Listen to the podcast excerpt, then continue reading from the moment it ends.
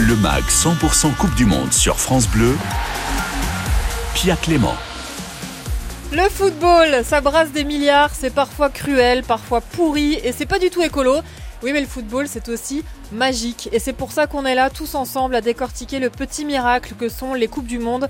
Bienvenue dans 100% Coupe du Monde. Ce soir, dans notre grand débat des Bleus, on se penchera sur le cas Ousmane Dembélé, soleil dans le vestiaire et sérieux sur le terrain carré le Ousmane, mais qui n'a pas marqué de but pour l'instant. Vous nous direz ce que vous avez pensé du début de sa Coupe du Monde. Mais avant ça, on va vous préparer au match de ce soir entre l'Argentine et la Croatie. D'ailleurs, dites-nous, vous, comment vous le sentez ce match Vous nous appelez tout de suite au 0810 055 056 et soyez gentils avec Oumaïma au standard et les Marocaines. Je me permets de la de dire qu'Omaïma est marocaine parce que bien sûr elle était venue à l'antenne euh, le soir de la victoire du Maroc euh, pleurer avec nous et nous faire tous pleurer. C'est donc Oumaïma qui vous accueille ce soir au 0810 055 056. Bonsoir Romain Bédouc. Bonsoir à tous. Merci beaucoup d'être avec nous. Vous êtes euh, notre l'épée qu'on sort du fourreau quand on a besoin d'une actu. voilà l'image qui me vient ce soir. Romain dans un instant. C'est bien de, de, couteau à épée. Ouais, c'est vrai que ça s'est amélioré au cours de la Coupe du Monde. Effectivement. Romain, à vos côtés ce soir, à nos côtés, euh, Patrice Alberganti est là. Bonsoir Patrice. Et bonsoir à tous très content de retrouver la famille Radio France. Exactement. Nous aussi, Patrice, on est ravis d'être avec vous ce soir. Vous êtes ancien joueur de l'OGC Nice et vous officiez sur France Bleu Azur. Vous êtes un peu euh, la voix mythique de France Bleu Azur, voilà, pour commenter les matchs de l'OGC Nice. Donc, merci beaucoup d'être avec nous. Euh, dans un instant, Patrice, avec vous et avec Romain, on va, on va préparer nos auditeurs à ce match de ce soir, Croatie-Argentine. Euh, vous qui nous écoutez, si vous avez un prono, n'hésitez pas à nous appeler 0810 055 056.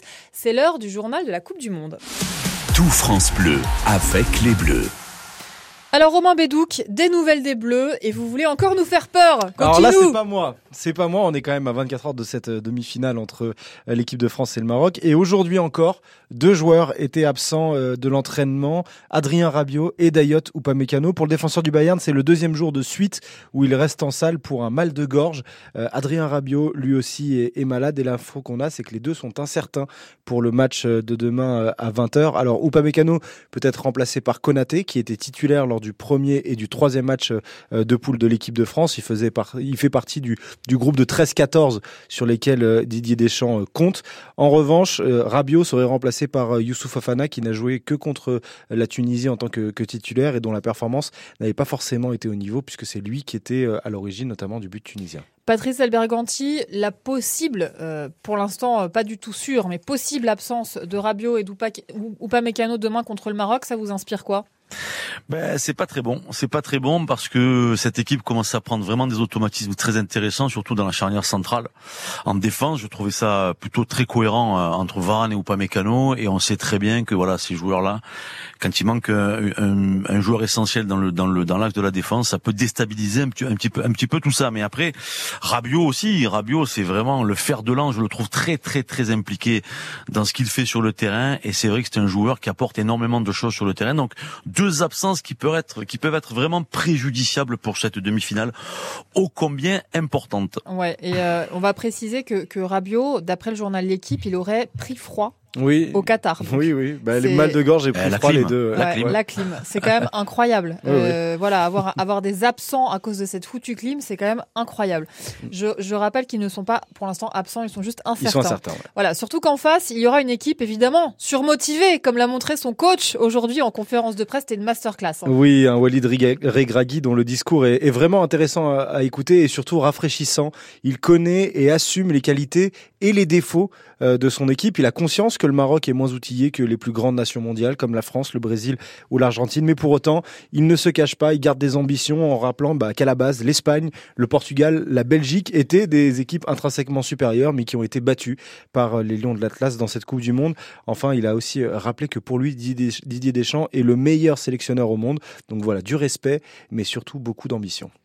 Et enfin, Romain, on parle de, du match de ce soir avec beaucoup de joueurs ayant un rapport avec la Ligue 1, encore une fois. Je vous le disais hier hein, que la Ligue 1 était bien représentée dans ce dernier carré. On a donc ce soir trois joueurs qui sont toujours dans notre championnat et, et pas mal d'anciens. Euh, Tagliafico de Lyon et Messi du PSG seront titulaires pour l'Argentine. Lovren Mayer, le milieu rennais, devrait être remplaçant pour la Croatie. Et puis côté ancien, on a Rouli, le gardien remplaçant qui était à Montpellier. On a Paredes et Di Maria qui étaient encore à Paris l'année dernière.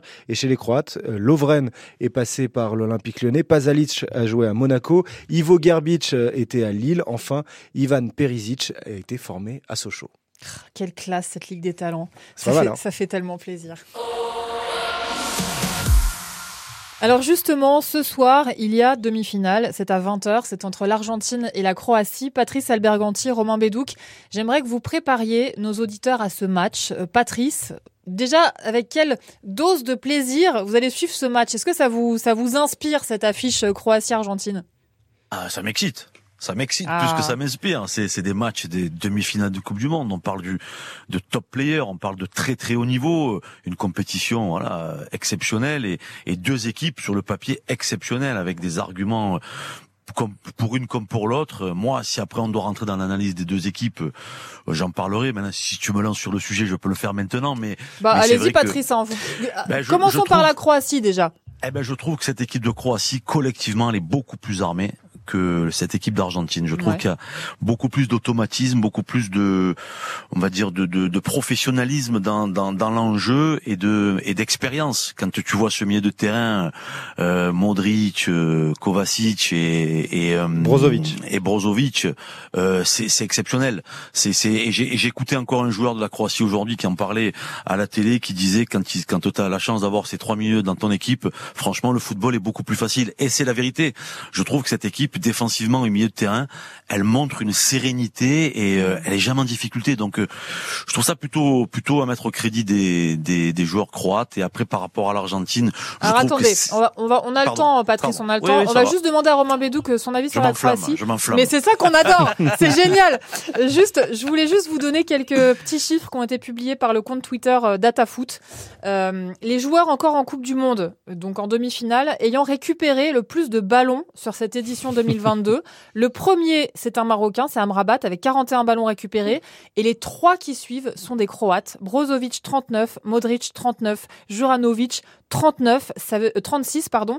Ça veut dire Romain Bédouc que euh, c'est une, une équipe qui gratte des ballons, qui ne lâche rien et qui va faire un pressing euh, incroyable sur nos joueurs de l'équipe de France. Mais c'est euh, de l'Argentine, de l'Argentine, parce que c'est pas tout de suite, pas tout de suite l'équipe de France. je m'enflamme, je suis déjà en finale moi. Mais c'est une équipe qui sait, euh, qui sait exactement où elle veut aller, comment elle veut aller, et là aussi c'est une équipe qui connaît euh, ses, ses grandes qualités et, euh, et ses défauts. Et parmi ses grandes qualités, effectivement, il y a ce milieu de terrain. On parle de Luka Modric. Il a 37 ans, Luka Modric. Il était dans l'équipe type de l'Euro 2008. Oh, à l'époque. Mais non, Et il est toujours là. Il est toujours là, Et il est toujours, euh, il est toujours incroyable. Donc c'est une équipe qui, euh, qui, qui fait vraiment, vraiment beaucoup de mal euh, aux grosses nations et, et je pense qu'elle va donner du fil à retordre. Qui est une grosse nation finalement. La Croatie est une grosse nation du Bien sûr, mais à la base, comme il y a moins d'habitants en Croatie, on Ouais, les attend peut-être moins au niveau Eh ben non. et, euh, et ils y arrivent. Bon, dans un instant, on parlera de l'Argentine, c'est promis. On fait une toute petite pause et on revient tout de suite. France Bleu, le MAC 100% Coupe du Monde. Et nous sommes toujours avec Patrice Alberganti de France Bleu Azur et Romain Bédouc qui n'a pas les yeux azur mais qui est de France Bleu Paris. Euh, Patrice, on vous a promis de vous laisser parler de l'Argentine. Donc je rappelle que le match Argentine-Croatie c'est ce soir à 20h. Dites-nous, déclarez-nous votre flamme pour l'Argentine, Patrice. Eh ben voilà, l'Argentine, moi je trouve que collectivement, ben c'est un peu moins bon que la Ah. Croatie parce que parce que ça se ça se ça ça ça Ça a se un, un génie, ça a un génie dans l'équipe et il donne le voilà les clés du jeu, les clés du match à ce joueur. Je trouve qu'ils ont moins d'arguments dans dans le jeu pour pouvoir rivaliser collectivement avec cette équipe croate. Mais on sait très bien qu'un un Lionel Messi dans une équipe, ben c'est capable de déclencher quelque chose à n'importe quel moment. On le voit, Lionel Messi est là, quatre buts de passes décisives pour un joueur de son âge, avec autant de vécu derrière lui, il est encore présent, il tire son équipe vers le haut. Après, le problème qu'il y a, c'est qu'il est trop peu productif, je Mhm. trouve, dans le match pour pouvoir peser vraiment sur sur une équipe adverse. Mais il va falloir s'en méfier. Et après, on le voit hein, à la- à la 65, 70e minute de Lionel Messi.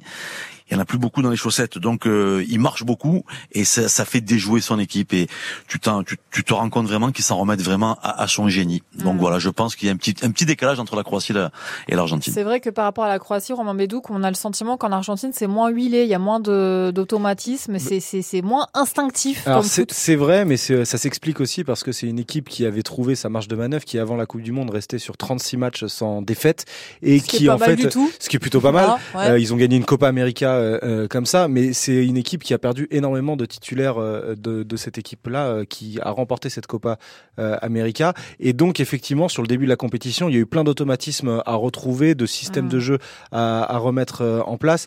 Et c'est vrai que Lionel Messi, il est au centre du projet sportif de cette de cette équipe-là, bien entendu, mais les mouvements des joueurs autour de lui font beaucoup dans, dans le rendement de Lionel Messi. il a battu un record sur cette Coupe du Monde, Messi. C'est le joueur qui ouvre le plus le score en Coupe du Monde. Il l'a déjà fait six fois, dont trois fois euh, depuis le début de ce mondial au Qatar. Donc il fait encore des différences. Il permet à l'Argentine de mener 2-0. Euh, C'est arrivé trois fois dans cette, dans cette, euh, quatre fois même dans cette Coupe du Monde. Et contre le Mexique, la Pologne là en huitième et, en quart. Donc voilà, cette équipe-là, si elle laisse Messi faire et si Messi est au rendez-vous, ce qui arrive quand même assez souvent, elle a une marge de manœuvre par rapport aux autres, aux autres équipes, même si le collectif est peut-être moins impressionnant. Patrice Alberganti, vous qui avez été joueur, euh, vous savez ce que c'est que de provoquer sur le terrain. Est-ce que vous, si vous étiez croate, vous diriez on va cibler Paredes et on va lui faire péter une durite en deux secondes? Pas sûr qu'il joue, hein, Paredes. Bah, vu ce qu'il a fait au dernier match, effectivement, je serais le coach, je le mettrais sur le banc, mais bon. Je, suis vraiment pas sûr qu'ils sont dans cet état d'esprit-là, les Croates. je pense qu'ils ont, ils ont hein. ciblé, ils ont ciblé beaucoup d'autres choses que celle-là, mais c'est vrai que le tempérament de certains joueurs peut, voilà, peut, peut être, peut être affecté par, euh, par, on va dire, le, la malice de certains autres. Donc, euh, c'est vrai que ça, ça peut jouer. C'est vrai que des fois, on, on, le sait, qu'il y a un joueur qui pète plus facilement les plombs qu'un autre, donc on va un petit peu le titiller un peu plus. Mais je pense qu'au moment où on parle, il pense pas trop à ça quand même. Qui sait? Qui sait? Moi, je serais, eux, moi, je serais eux, j'irais directement sur Paredes, j'irais dire une petite saleté et hop, et eh ben, carton ah, rouge. C'est pas beau, c'est pas bah, Qu'est-ce que vous voulez? Je, je, me, je, me, je me bats avec mes armes. On est en Coupe du Monde, quand même. c'est pas grave. Romain Bédouche. Eh ben, je vous disais, pas, pas sûr qu'il joue, la compo vient de tomber et ah. il est titulaire, eh ben, euh, voilà. Paredes. Eh ben, voyez voilà, ah ben, il voilà. est titulaire. Euh, euh, les changements, donc c'est Tagliafico qui remplace Acuna au poste d'arrière gauche, parce qu'Acuna est suspendu. Euh, et puis Paredes qui, numériquement, prend la place d'un offensif, puisqu'on a les trois milieux de terrain titulaires, Enzo Fernandez, Rodrigo ah. de Paul, Alexis McAllister, ils sont là. Donc mais Paredes, mais Paredes euh, aussi. On renforce le milieu pour essayer de faire face au milieu croate qui est la force de cette équipe. Bon, Patrice Alberganti, Romain Bédouc, on va prendre le temps maintenant de prendre un peu de recul sur l'actualité euh, du football. C'est le moment de l'heure bleue. L'heure bleue, pas du tout, c'est une émission sur France Inter. C'est l'œil bleu. c'est l'œil bleu chez nous. On va accueillir euh, Jean-Baptiste Guégan. Salut Jean-Baptiste. Bonjour Pia, bonjour tout le monde. Merci beaucoup d'être avec nous, Jean-Baptiste. Euh, on beaucoup, on a beaucoup parlé euh, de la fierté du monde arabe qui, est, qui est derrière l'équipe du Maroc. J'avais envie de vous poser une question ce soir. Est-ce que ça existe le monde arabe à la base? Alors, le monde arabe existe, hein, c'est une communauté de culture, d'histoire, c'est des peuples qui se reconnaissent comme tels, et donc euh, c'est d'abord eux qui décident s'il y a une culture et euh, finalement une communauté arabe. Et force est de constater qu'avec la victoire du Maroc, on a la démonstration de ça. Le monde arabe se retrouve autour de, de cette équipe, et c'est finalement ce qui lui permet de donner corps à cette culture arabe. On a euh, souvent le sentiment dans l'actualité que euh, les relations sont parfois compliquées entre les pays arabes. Euh, ça fait assez longtemps, non, qu'on n'avait pas vu les pays arabes, les peuples arabes mettre leurs différences de côté? Alors effectivement, hein, si on se rappelle même de la crise du Golfe il n'y a pas longtemps, entre 2017 et 2021, c'est la première fois qu'on voit une telle unité, un tel enthousiasme aussi, et ça c'est rare, autour justement d'une équipe autour d'un pays. Et c'est finalement à l'avantage de tout le monde parce que pour la première fois depuis longtemps, on a une image positive euh, d'abord du Maroc et du monde arabe. Et ça, ça fait énormément de bien à tout le monde.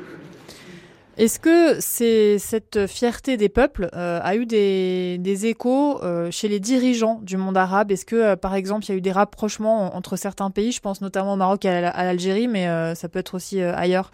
Alors effectivement, on a eu un vrai enthousiasme de la part des dirigeants africains qui ont quasiment tous salué cette dynamique-là. On a eu la même chose avec les États du Maghreb. Alors si l'Algérie était plus discrète, on a surtout vu les populations s'enthousiasmer et vraiment vraiment majoritairement, hein, que ce soit sur la péninsule arabique, dans les pays musulmans, et plus spécifiquement dans les pays africains musulmans, je pense par exemple au Sénégal, on a eu un vrai élan de sympathie, d'enthousiasme. Je pense par exemple à Macky Sall, euh, qui a été l'un des premiers dirigeants à euh, souhaiter le meilleur au Maroc. Oui, c'est vrai que là, on parle de monde arabe et de la fierté du monde arabe qui est derrière le Maroc, mais effectivement, cette fierté, elle est euh, partagée largement par toute l'Afrique, en fait. Ça aussi, c'est quelque chose qui est, qui est finalement euh, hyper rare, euh, de voir toute l'Afrique qui est derrière une seule équipe. Alors c'est complètement inattendu, pour une raison très simple. Généralement, il y a une opposition entre le Maghreb et l'Afrique subsaharienne, et aujourd'hui, cette opposition, elle n'est pas là. La totalité des pays africains se retrouve derrière cette équipe et soutient cette équipe parce que euh, le Maroc va représenter à la fois le Maghreb, l'Afrique du Nord et plus généralement l'Afrique dans sa totalité. Et ce côté porte-étendard, bah, personne ne pouvait le deviner, encore moins les Marocains. Et c'est ça qui rend cette compétition encore plus belle. C'est on voit la capacité du football à unifier les peuples et à rassembler derrière un ballon qui roule. Et ça, c'est magnifique. Par rapport à la fierté arabe, Jean-Baptiste, dont, on parle aujourd'hui, euh, on a le sentiment que la cohésion autour de l'équipe du Maroc est aussi pas mal soutenue par euh, l'unanimité dans le monde arabe euh, concernant la cause palestinienne. On voit énormément de drapeaux au Qatar pendant cette Coupe du Monde, drapeaux palestiniens. Là où je suis complètement d'accord, c'est que euh, finalement cette cause palestinienne, c'est l'autre déterminant commun au, au, cœur de cette Coupe du Monde, c'est que le Maroc engage les foules et derrière, toutes ces foules vont mettre en avant la cause palestinienne, là où sur le champ politique, on les avait plutôt laissés de côté il y a un vrai enthousiasme et pour le Maroc et pour le rappel de la cause palestinienne. Et là encore, en tant qu'observateur, on ne pouvait pas imaginer un tel engouement. Et c'est vrai que les Marocains, par exemple, ont été, euh, lors euh, de leur huitième de finale, en situation d'exhiber le drapeau palestinien, la surprise de tout le monde. D'ailleurs, on s'était posé la question euh, au moment où ils l'ont fait euh, de savoir s'il y aurait des sanctions, puisque normalement, y a, on n'a pas le droit. Euh, la FIFA interdit de, de, de, donner des opinions politiques sur le terrain et, dans les tribunes. Finalement, est-ce qu'il y a eu sanction? Ah, C'est là où la FIFA, c'est vraiment un poids, deux mesures. on est exactement dans ce type de contradiction. c'est que là, on a une vraie politisation. Et euh, malheureusement, bah, la FIFA n'a pas suivi ses propres règles. Elle n'a pas finalement euh, condamné ni même rappelé. Voilà, comme d'hab. Elle n'a pas rappelé à l'ordre, alors que justement il aurait fallu le faire. Imaginons que euh, on ait eu la même chose euh, avec le brassard, etc. Il y aurait eu un rappel à l'ordre. Là, elle l'a pas fait. Alors tant mieux pour la cause palestinienne, mais c'est vrai que ce changement de stratégie, il pose toujours problème, parce qu'on peut pas d'un côté dire pas de politique et de l'autre côté accepter qu'il y en ait. Merci beaucoup Jean-Baptiste Guégan. Je ne peux pas vous laisser partir sans vous demander un petit pronostic pour le match euh, Argentine-Croatie. Vous voyez qui passer en finale? Moi je vois les Croates pour un remake de euh, France-Croatie 2018. Donc vous nous avez fait deux pronos en un, ça veut dire Croatie gagnante ce soir et France gagnante demain. bah, évidemment. évidemment. Merci beaucoup Jean-Baptiste Guégan. Romain Bédouc, un petit prono pour euh, le match Croatie Argentine-Croatie? Non, non, Argentine. Argentine. Argentine. Pour moi. Argentine. Argentine pour moi qu'on ait au moins Lionel Messi une deuxième fois en finale de Coupe du Monde. Euh, de toute façon, il y aura un ballon d'or en finale de Coupe du Monde, soit Modric, ah bah, soit Messi. Ouais. Euh, Patrice Alberganti, un petit prono pour le match de ce soir? Ouais, moi aussi un petit faible pour l'Argentine parce que j'aimerais vraiment voir Lionel Messi en finale de Coupe du Monde. Euh, bah, j'avoue, j'avoue moi aussi, mais Modric aussi. Honnêtement, les deux. Ouais, les deux, ça, ça il, a déjà été, il a déjà été il y a 4 ans. Bon, Messi l'a été en 2014, donc euh, donc on peut aussi, ouais, mais, mais, là, sa dernière, mais il a dernière. besoin, ouais, il a besoin. Ouais. Bon, allez, on va suivre, euh, on, on verra. On, euh, ceux, ceux qui se comporteront le mieux sur le terrain, voilà, qui se comporteront pas comme moi, j'ai dit que je me comporterais. C'est l'heure d'écouter la chronique de Thierry Boeuf. Alors, on explore les coupes du monde litigieuses sur le plan politique depuis euh, le début de cette Coupe du Monde. On vous a parlé de l'Argentine et sa dictature en 78 et la direction 1934, Coupe du monde en Italie, en pleine époque fasciste. Écoutez.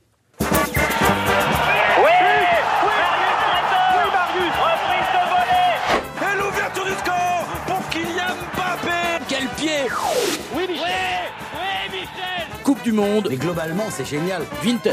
Oh putain Oh là là là là là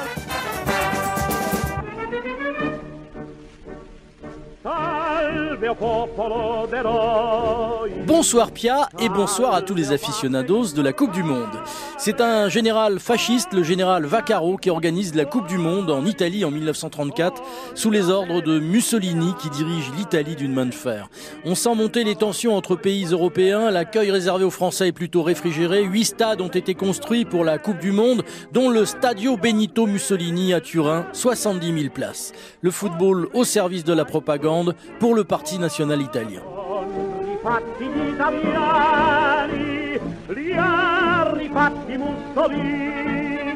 Voilà pour le contexte politique. Côté sport, 13 pays avaient participé à la première Coupe du Monde en Uruguay en 1930. 4 ans plus tard, ils sont 16, 12 nations européennes, le Brésil et l'Argentine, les États-Unis et pour la première fois, un pays africain, l'Égypte. L'Italie est la grande favorite, c'est elle qui va gagner cette Coupe du Monde en battant la Tchécoslovaquie 2 à 1.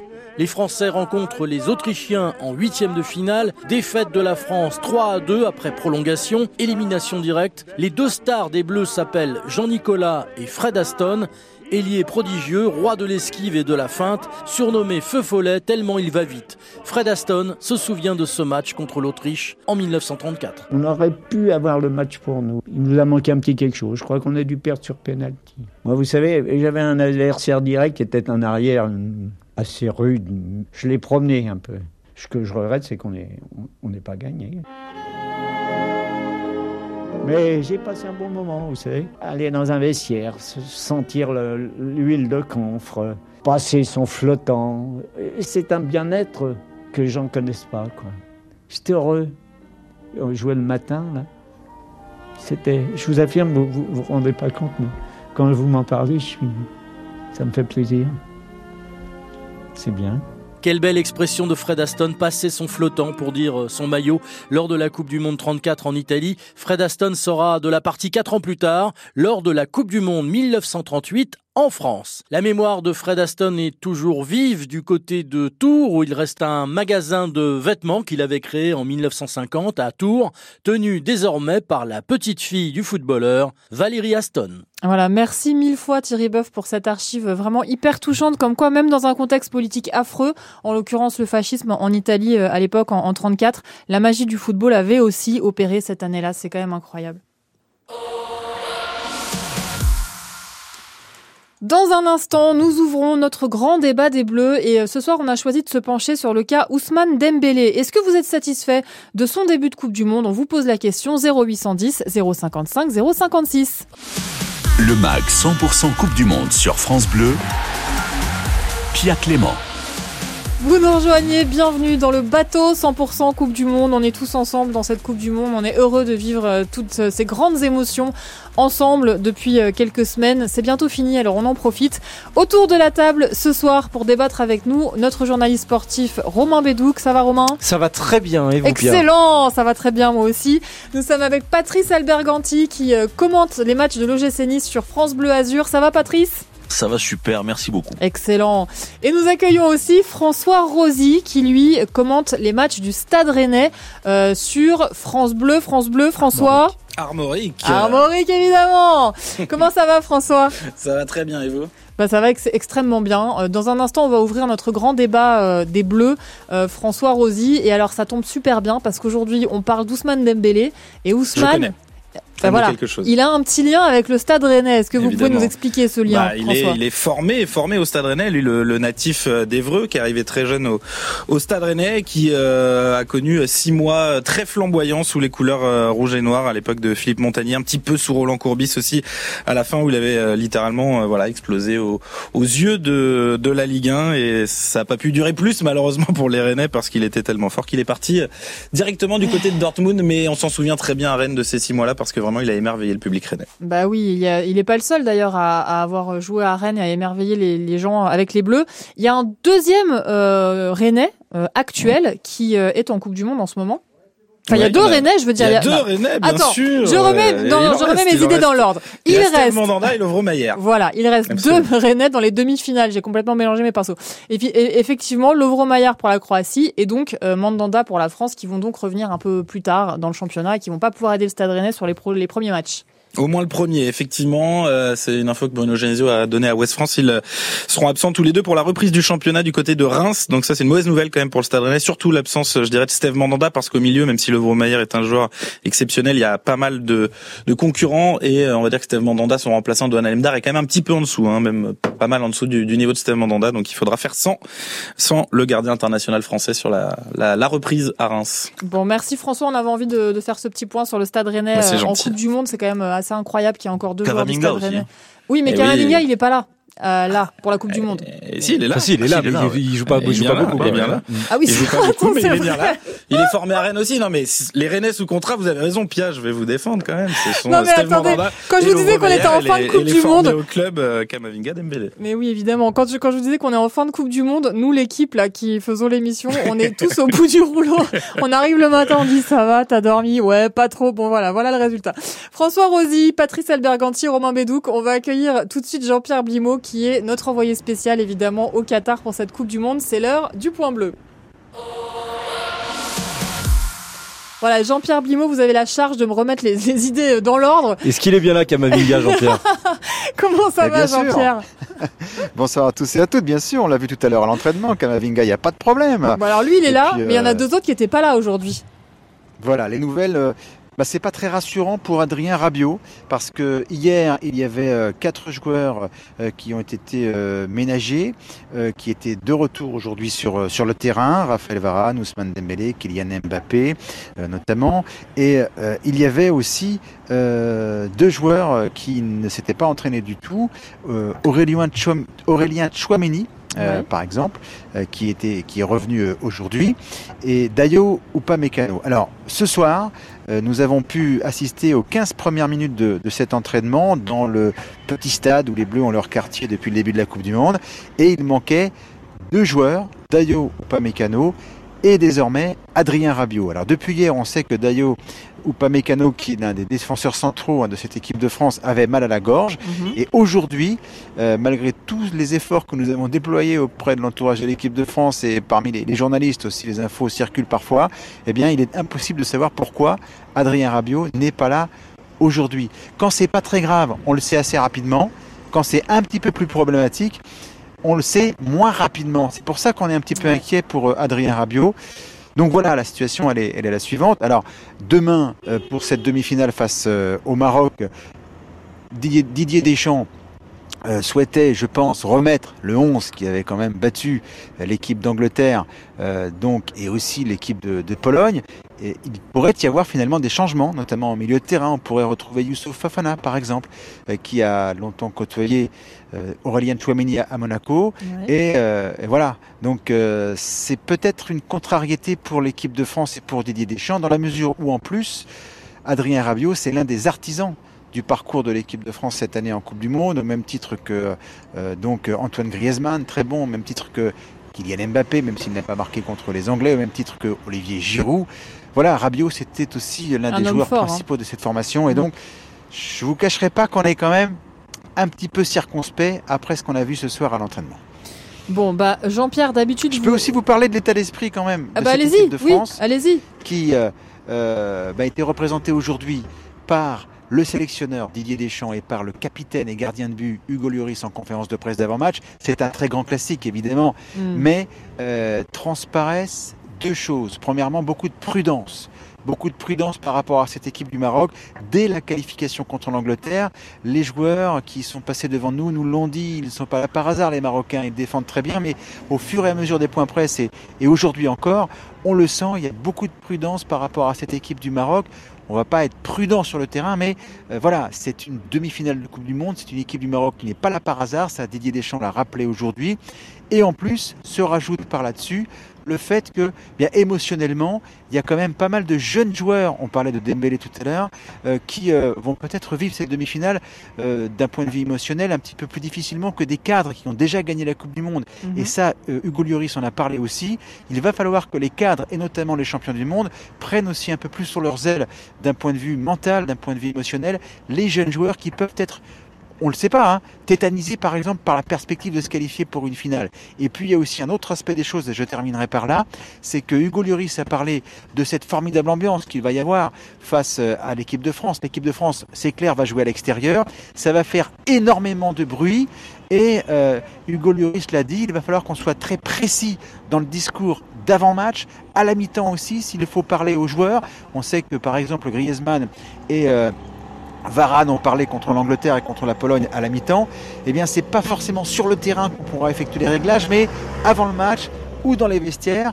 Didier Deschamps l'a dit aussi, ça va être très difficile de se faire comprendre au niveau des consignes sur le terrain parce que ça fait énormément de bruit euh, dans ce stade Albaït où il y a plus de 60 000 places, 65 000 je crois, 67 au total. 67 800 au total. Voilà, ça va être très très difficile de se faire comprendre et donc ça va être très important et ça Hugo Lloris l'a rappelé et Didier Deschamps aussi de bien cadrer les choses, de bien préparer cette partie contre le Maroc qui ne sera pas forcément euh, une partie de plaisir, ce sera très très important de bien préparer. Et puis alors, dernière chose de chez dernière chose, Hugo Lloris l'a rappelé, si on pouvait marquer les premiers face aux Marocains, ça serait quand même un petit peu moins compliqué.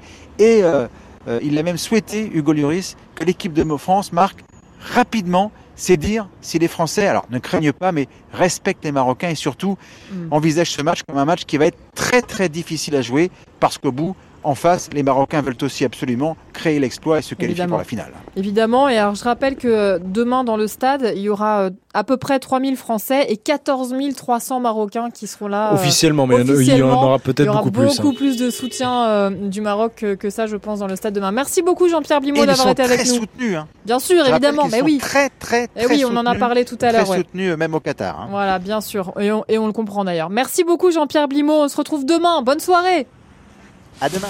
Tout France Bleu avec les Bleus. Nous ouvrons notre grand débat des Bleus ce soir avec une question simple. Êtes-vous satisfait du début de Coupe du Monde d'Ousmane Dembélé, notre ailier droit? Vous pouvez nous appeler au 0810 055 056 pour nous donner euh, votre feeling à vous. Est-ce que vous trouvez que son début de Coupe du Monde est parfait? Est-ce qu'il y aurait euh, deux choses, des choses un peu mieux à faire peut-être euh, offensivement? Parce qu'il n'a pas encore marqué de but évidemment Je vous ai posé la question sur Twitter. Vous avez été 60% à répondre que oui, vous étiez satisfait du début de Coupe du Monde d'Ousmane Dembélé. 30% vous avez répondu que vous étiez en partie satisfait et 11% seulement euh, vous n'êtes pas satisfait de son début de Coupe du Monde. Alors Patrice Alberganti de France Bleu Azur, qu'est-ce que vous en pensez vous du début de Coupe du Monde de Dembouze? Moi je suis satisfait. Ah. Bon, c'est sûr que si on parle de statistiques, on, va, on va, on va oublier de parler de l'efficacité parce que c'est ce qui lui manque un petit peu à Ousmane Dembélé, de l'efficacité dans le dernier geste, parce qu'il arrive à, à, faire des différences. Souvent, il a, il a un petit peu de, de déchets, mais c'est pas très grave parce qu'il apporte tellement, tellement de choses sur le côté droit qui, qui, voilà, qui déstabilisent des défenses, qui mettent en danger les équipes adverses il s'est un petit peu réinventé. Ousmane Dembélé défend beaucoup plus qu'à Barcelone, par exemple. Il est, euh, voilà, moi je trouve qu'il est très complet, il au service de l'équipe. Et on a, il fait exactement ce qu'on attend d'un joueur à ce poste-là, c'est créer, créer du danger, faire des différences. Et avec sa capacité technique et bien évidemment sa vitesse, on a vu qu'il en a mis en difficulté plus d'un. Donc euh, moi je suis très satisfait. Il lui manque un petit peu la finition. Je trouvais que sur le dernier match sa sortie était un peu moins bonne offensivement, mais défensivement toujours aussi présent. Donc euh, franchement, franchement, pour une vraie Coupe du Monde qui fait en tant que titulaire, ben franchement, il montre qu'on peut compter sur lui. Et il a une marge de progression quand même. François Rosy de, France Bleu Armorique, est-ce que vous êtes sur la même ligne que, que, que Patrice Alberganti? Est-ce que vous aussi, vous trouvez que sa coupe du, son début de Coupe du Monde est bonne à Dembouze euh, ou pas?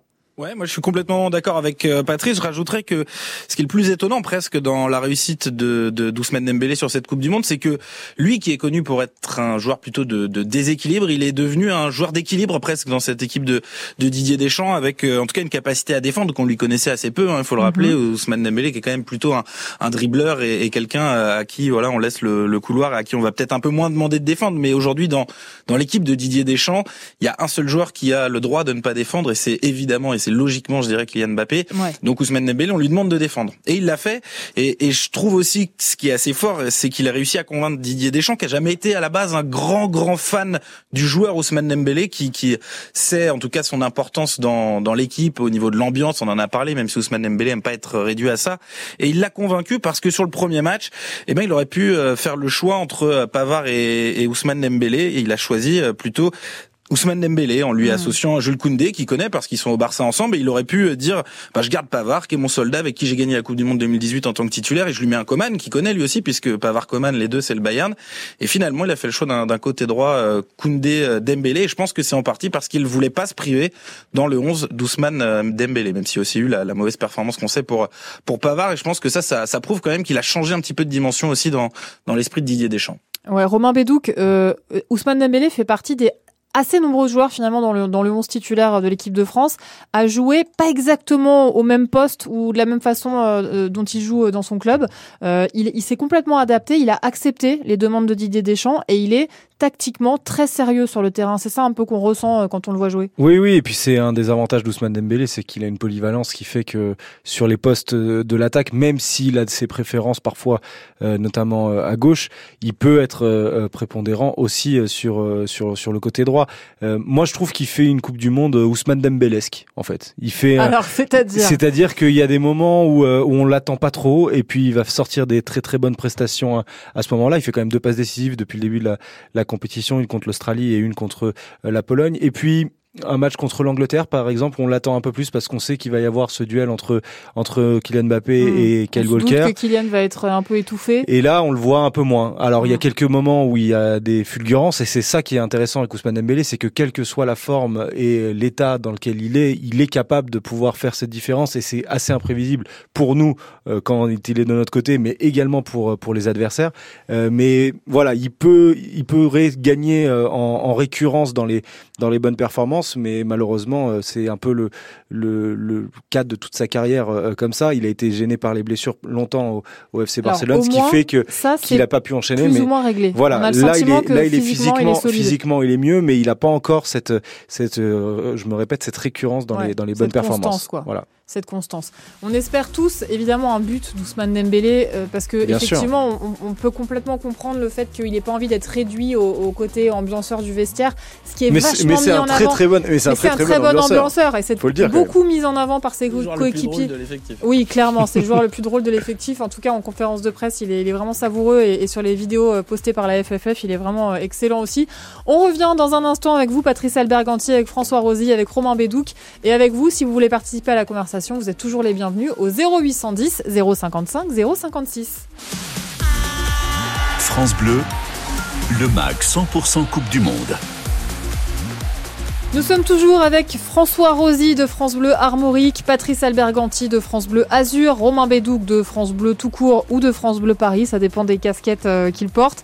Euh, nous allons jouer ensemble dans quelques minutes pour vous offrir, vous le savez, à la fin de la Coupe du Monde, une télévision avec son home cinéma. Pour jouer avec nous, c'est simple, vous, ré- vous répondez à la question euh, hyper facile que je vous pose là tout de suite maintenant. À quel poste Ousmane Dembélé joue-t-il en équipe de France? Est-ce qu'il est, est-ce qu'il est ailier droit ou arrière gauche Et comme je suis hyper sympa, j'ai un petit indice pour vous. Écoutez. Non, je pense pas. arrière gauche, je sais pas, je sais pas. On va prendre beaucoup de buts hein, si je joue arrière gauche. Voilà, c'était Dembélé dans ses œuvres en, en conférence de presse. Donc, est-ce que Ousmane Dembélé est-il ailier droit ou arrière gauche? Vous nous appelez au 0810 055 056 pour jouer avec nous. Voilà, je fais des questions faciles, c'est le but, hein, voilà, pour que vous ayez envie de nous appeler, participer au jeu avec nous, euh, voilà, c'est hyper facile. On continue à débattre euh, de, euh, du rôle d'Ousmane Dembélé dans cette équipe de France depuis le, le début de, de ce mondial. J'aimerais vous faire écouter une petite archive qui date du 24 novembre dernier. La Coupe du Monde avait déjà commencé. Dembélé était en conférence de presse. Écoutez ce qu'il disait sur les équipes soi-disant faibles du mondial. Je pense que maintenant dans le football d'aujourd'hui, il n'y a pas de petite équipe. Si tu baisses un peu d'intensité, tout le monde sait jouer au foot, tout le monde euh, travaille la tactique. C'est difficile, même si tu dis euh, Japon, l'Allemagne ou l'Arabie Saoudite. Et non, il faut pas baisser l'intensité. Quand tu baisses l'intensité euh, maintenant dans, dans le football, tu te fais surprendre directement. Pour moi, il n'y a plus de petites nations. Avec notre équipe, si on met l'intensité, si on met tous les ingrédients, je pense qu'on n'a pas de souci à se faire. Voilà, Patrice Alberganti, quand on entend euh, ces propos d'Ousmane Dembélé bien avant de savoir qu'on affronterait euh, le Maroc, qui est censé ne pas être une grande nation du football, pas encore en tout cas, euh, on sent toute la concentration du joueur et on sent que non, il est clairement pas là pour ambiancer le vestiaire uniquement et qu'il est là évidemment pour aller loin avec l'équipe de France. Ouais, complètement. Il prend ses responsabilités. Hein. C'est un joueur qui peut devenir un joueur essentiel du groupe de, de Didier Deschamps. Et c'est vrai que dans ce qu'il dit, il a complètement raison. Il n'y a plus de petites nations du football. Les équipes sont prêtes physiquement déjà à rivaliser avec n'importe quelle équipe. Et après, tactiquement, il y a encore des choses à peaufiner sur cer- certaines nations. Mais ils sont là. Ils sont là. Et c'est vrai que c'est un, c'est un garçon qui, qui, qui prend en maturité. Ousmane Dembélé. Franchement, ce qui fait ses tops et ses analyses, là, avant la Coupe du Monde, elles sont, elles sont plutôt très, très pertinentes. Ouais, très pertinente, euh, c'est vrai. Euh, François Rosy, on, sait qu'on va jouer contre le Maroc, qui est la meilleure défense euh, d'assez loin d'ailleurs de, ce mondial. Est-ce que Ousmane Dembélé a clairement une carte à jouer dans ce match? Est-ce que ce serait pas le match idéal pour planter son but? Oui, parce que je sais pas pourquoi, c'est peut-être simplement moi, mais j'ai la sensation qu'il qu'il en marquera un et peut-être un important d'ici la, la, fin de la compétition, en espérant que ça ne s'arrête pas dès, demain soir pour les Bleus. Mais ouais, je, je, pense que ça peut être lui le, le joueur de, de, déséquilibre. On va voir dans quel état est Mazraoui déjà. Est-ce qu'il va est-ce qu'il va pouvoir jouer, euh, qui est censé être l'arrière gauche de, de cette équipe euh, du Maroc qui revient d'une petite maladie? Est-ce qu'il sera est-ce qu'il sera vraiment titulaire? Voilà, est-ce qu'il sera en forme?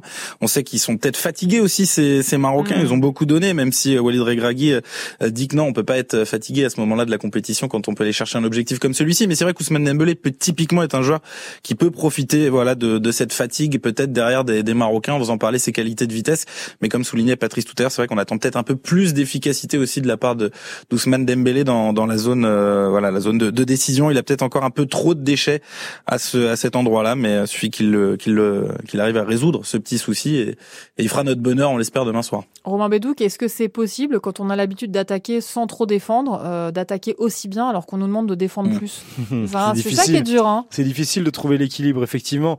Euh, maintenant, est-ce que, est-ce que Dembélé, on l'attend véritablement sur le fait de, de, de scorer?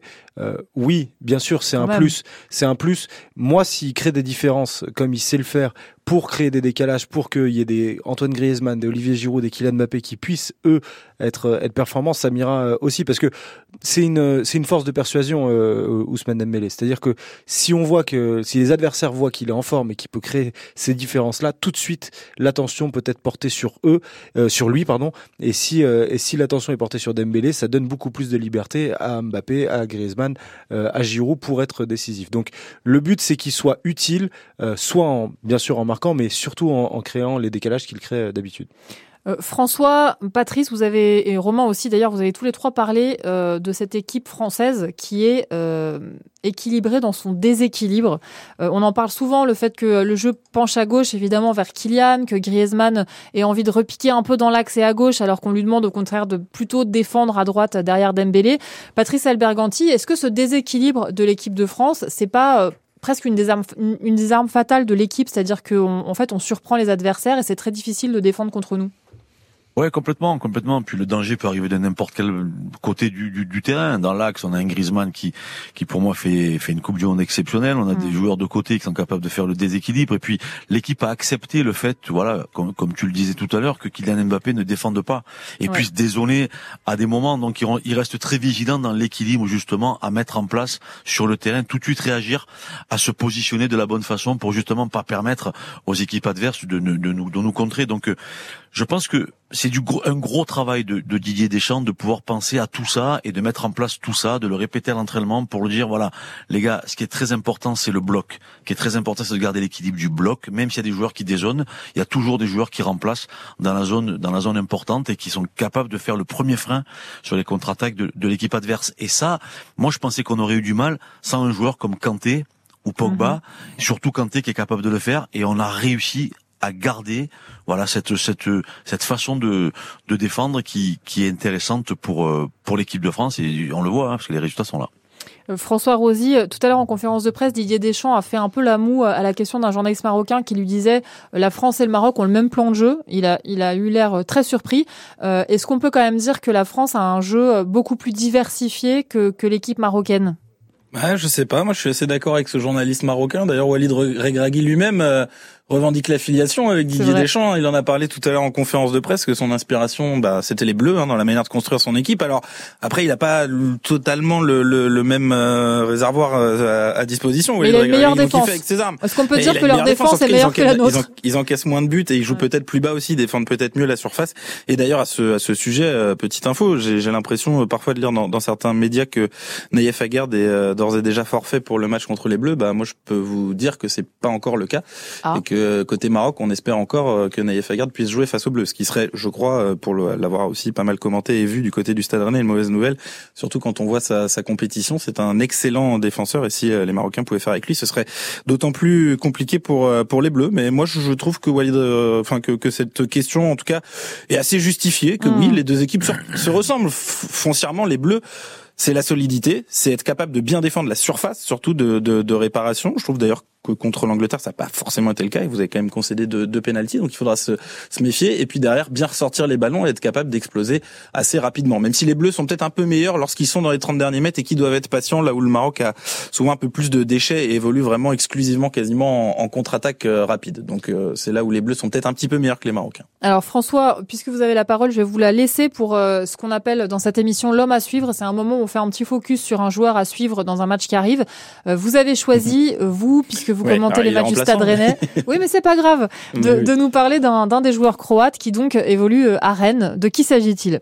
Ouais, bah, il a un pied gauche euh, soyeux. Il espère être en finale de la Coupe du Monde. C'est pas Lionel Messi, c'est, Lovro Maillard euh, qui sera sur le, le banc côté croate, qui est rentré lors de tous les matchs hein, dans cette compétition. Il est pas toujours très haut, ceci dit, dans dans les, les rentrants, euh, dans, dans la hiérarchie, mais il a il a fait des, des, des différences quand même dans, dans cette dans cette compétition. Quand il rentre, on voit quand même tout de suite sa, sa qualité. Après, euh, devant lui, il y a trois monstres au milieu de terrain, donc c'est sûr que c'est compliqué d'être titulaire. D'ailleurs, il rentre plutôt souvent sur sur l'aile droite, Lovro Maillard. Et, euh, et voilà, on sait la qualité de ce joueur et c'est le genre de joueur où dont le, le, le simple talent peut permettre de décider du du sort d'une rencontre. Donc s'il venait à rentrer euh, ce soir, je pense qu'il faudra être méfiant côté argentin parce que Lovro Maillard, on le voit du côté du, du Stade Rennais et puis on l'a vu un petit peu avec la Croatie, il a marqué contre le Canada au dernier match. Alors le, le score était déjà un petit peu euh, fait pour les pour les pour les Croates en, en phase de poule, mais euh, mais voilà, il faudra se, se méfier de lui et c'est un joueur vraiment magnifique à voir. C'est un peu un joueur à l'ancienne, foot romantique, qui a pas des grosses Mm. qualités athlétiques, mais mais un pied extraordinaire et une créativité euh, comme on en voit de moins en moins, je crois, chez les joueurs de foot professionnels. La fameuse créativité croate. Et oui, ces milieux de terrain, ils sont incroyables Eh oui. quand même. Hein. Eh oui. Il y a du talent. Il y a du Eh talent oui. dans ce petit pays de 4 millions euh, C'est d'habitants. fou, hein. Euh, Franchement, une vraie c'est c'est culture assez du football pour le coup, une vraie, une vraie Grosse culture intelligence de jeu. Ouais, grosse. Bah oui, voilà. Milieu croate, quoi. Bon, merci beaucoup François de nous avoir présenté euh, Lovro Mayer. Évidemment, s'il rentre en jeu ce soir, on le, on le suivra. Ce soir, donc, 20h, première demi-finale de cette Coupe du Monde 2022 entre l'Argentine et la Croatie, qui seront donc, euh, l'une de ces deux équipes sera l'adversaire, soit de la France, soit du Maroc, bien sûr, en finale de la Coupe du Monde. On va accueillir Xavier pour jouer avec nous. Salut Xavier. Oui, bonsoir, salut. Salut Xavier. Alors, vous nous appelez euh, de Chatussange-le-Goubet. Est-ce que c'est ça? Châtuzange de Goubet, tout à fait. De Valence, au, au pied Vercors. Voilà. Et donc, vous nous écoutez euh, sur France Bleu Dromardèche. Exactement, 87.9. Voilà, bon, bah on adore. Bah alors merci Xavier d'être avec nous. Je vous ai posé une question facile, évidemment c'est fastoche au début. À quel poste Ousmane Dembélé joue-t-il Ailier droit ou arrière gauche en équipe de France, Xavier? Il est droit. Évidemment, hyper facile. Bon, Xavier, je vais vous poser trois questions maintenant. Si vous arrivez à avoir deux bonnes réponses, euh, vous serez sur une petite liste magique de gens qui potentiellement pourront être tirés au sort à la fin de la Coupe du Monde pour gagner une télé et un home cinéma. Xav, est-ce que vous êtes prêts On va essayer, mais je suis pas fort en foot, mais on va essayer. Ben, franchement, ça peut le faire. Et alors, écoutez bien les garçons, parce que s'ils voient que vous pataugez un peu, ils vous aideront. OK? Ah, très bien. Eh ben, avec plaisir. Allez, Voilà. on se lance. Allez, c'est parti. Xavier, le Rennais Lovro-Mayer est-il argentin ou croate? Argentin. Mais non! Ce soir! Ce soir! Je l'ai pas dit assez fort. Écoutez. Deux. Mais oui, c'est pour ça. Ce soir, clair. Argentine-Croatie, combien d'anciens ballons d'or seront sur le terrain? Deux ou trois? Deux. Oui. À part Lovro-Mayer, qui est le second joueur rennais à participer aux demi-finales? Est-ce que c'est Chouameni ou Mandanda? Mandanda. Mandana, Mandana. Oui Ouais, ça part, Merci ça mon joker. Merci mon joker. Bon, bah Xavier, je crois que vous pouvez dire merci à la team France Bleu parce qu'ils vous ont Oui, merci beaucoup. Le deuxième, je le savais, mais pas le troisième, je suis honnête. Non, mais c'est pas grave. euh, attendez, Xavier, on est là pour vous aider aussi. Puis en fait, on a envie que vous gagniez, nous. On a envie Mais de. oui. Bah, Voilà. moi, moi aussi, pourquoi pas, ce serait un beau rêve. Bah oui, c'est, c'est- ce serait super. Et puis du coup, pour la prochaine Coupe du Monde dans 4 ans, vous auriez déjà la télé et le home cinéma. Et ce serait génial. Ce serait manquerait plus génial. que ça, et ça ferait plaisir aussi aux enfants. Exactement. Bah, on, embrasse vos enfants, on espère. Je sais pas s'ils regarderont le match ce soir. Oui, et puis même demain soir. Ah, demain soir, j'espère. Attendez, vous allez pas les faire dormir. Alors, euh, un soir de demi-finale de Coupe du Ah Monde. non, ah non, mon fils, il va pas dormir. Il, Ah bah non. il sera avec moi demain soir, c'est sûr. Bah, bien sûr. On vous embrasse très fort, Xavier. On vous souhaite un beau Je match vous ce soir. sinon. Merci. À vous aussi, un beau match évidemment demain. Allez les Bleus. Merci François Rosy, merci Patrice Merci, Alberganti. bonne soirée à tous. Merci, Merci Romain à Bédou. tous et bonne Merci. fête de fin d'année si on se revoit pas avant la, coupe- avant la fin, avant la fin de la Coupe du Monde. Vais- Est-ce qu'on se verra en vrai un jour? C'est ça la question, Patrice Je sais pas, mais si, si je peux revenir encore une fois, ça sera avec grand Ah, plaisir parce qu'elle me êtes- plaît vraiment cette émission. Vous êtes, Ah, vous êtes adorable, c'est hyper gentil. On est vraiment heureux de pouvoir s'appuyer sur tous les spécialistes du foot de France Bleu. C'est, on est le seul média à avoir un, un tel réseau de, de spécialistes du football qui connaissent tous les clubs de Ligue 1 comme leur poche. C'est vraiment un bonheur de travailler avec vous. Bonne soirée tout le monde 100% Coupe du Monde, chaque soir de la compétition. Tout France Bleu, avec les Bleus.